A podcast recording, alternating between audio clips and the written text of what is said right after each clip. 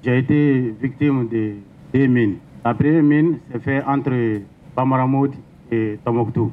La deuxième, là, j'ai perdu ma jambe droite, c'est entre Bamaramoud et Douazan. À l'image du sergent Chakakone à la direction du service social des armées, les engins explosifs improvisés et mines ont fait 1325 victimes directes et indirectes, soit 60% des personnes tuées de 2014 à 2022 au Mali.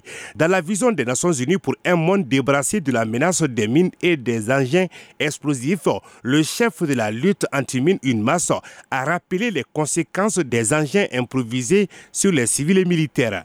Jean-Guy Lavoie. En 2022, 218 engins explosifs improvisés enregistrés au Mali ont tué 146 personnes et blessé 282 autres. À la fin de février 2023, cette année, 28 engins explosifs improvisés ont déjà été enregistrés, qui ont fait 72 victimes. Au Mali, les régions de Mopti et Bandiangara restent les localités les plus touchées, avec 86% de la totalité des victimes civiles.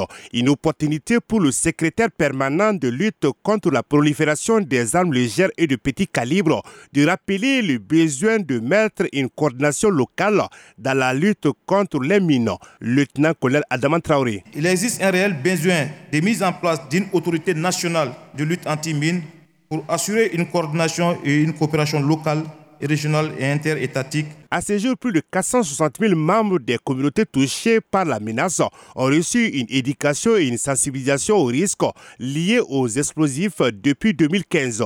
Une contribution de l'aménagement à la sensibilisation des populations touchées par ces menaces, y compris les femmes et les enfants ainsi que les ONG. Seydou Traoré pour Mikado FM.